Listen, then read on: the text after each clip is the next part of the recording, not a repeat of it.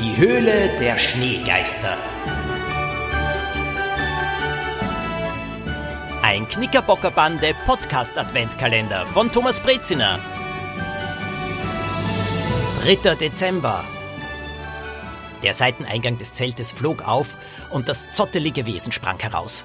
Es stieß Lilo mit einer Pranke unsanft zu Boden, danach brüllte es und zeigte dabei spitze Zähne. So schnell wie es gekommen war, verschwand es wieder im Zelt. Der Schreck über den Angriff war groß. Lilo brauchte einen Augenblick, um wieder klar denken zu können. Nun aber sprang sie auf und wollte dem Yeti hinterher.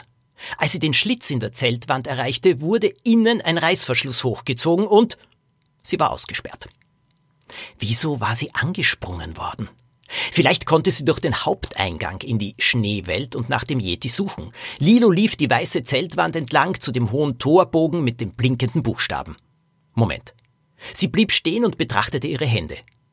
Das Handy aus dem Bus war fort. Hatte sie es fallen gelassen beim Sturz? Lilo lief zu der Stelle zurück, wo sie der Yeti angesprungen hatte. Auf dem Boden lag nichts. Wer auch immer im Yeti-Kostüm steckte, musste ihr das Handy entrissen haben. Für Lilo stand nun etwas fest. Die geflüsterte Nachricht über den Schneegeist musste etwas Geheimes haben, das niemand erfahren sollte.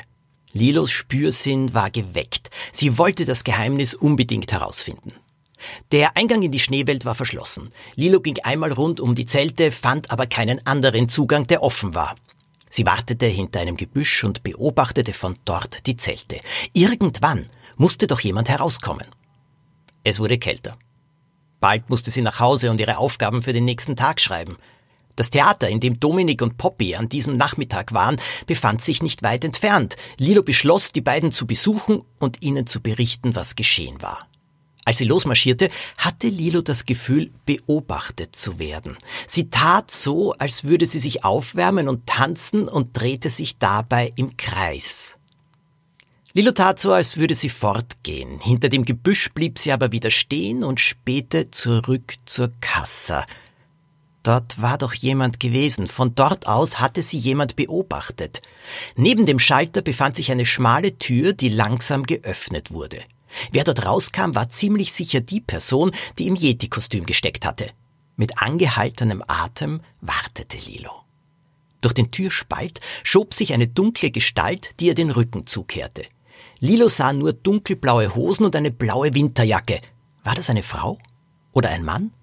Die Kapuze der Jacke war über den Kopf gezogen. Eine Sirene ging in Lilos Jackentasche los. Es war der neue Klingelton von Lilos Handy. Sie hatte ihn nicht abgestellt. Die Person bei der Schneewelt erschrak und blickte in Lilos Richtung. Das Gesicht war von einem breiten grauen Schal verdeckt, der nur die Augen frei ließ. Die Person ergriff die Flucht, Lilo folgte ihr. Gleichzeitig fingerte sie nach ihrem Handy. Lilo hob ab und ließ die Gestalt nicht aus den Augen. Komm schnell, ins Theater, rief Poppy. Hier spukt es. Muss zuerst noch. Lilo wollte sagen, dass sie zuerst rausfinden musste, mit wem sie es da zu tun hatte. Der Unbekannte in der blauen Jacke hatte die Buden eines Weihnachtsmarktes erreicht und verschwand zwischen den Leuten. Lilo verlor ihn sofort aus den Augen. Komm ins Theater, bitte, drängte Poppy. Bin bald bei euch. Lilo legte auf und ging einmal über den Markt. Nichts. Sie fragte Verkäufer in den Buden, aber niemand konnte ihr weiterhelfen.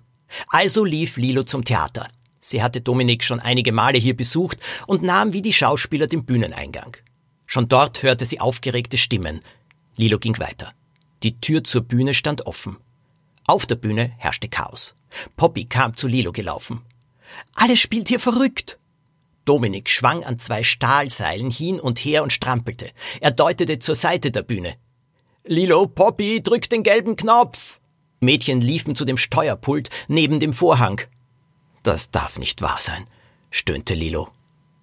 Im Pult steckte ein Schraubenzieher, den jemand hier ziemlich brutal reingerammt haben musste.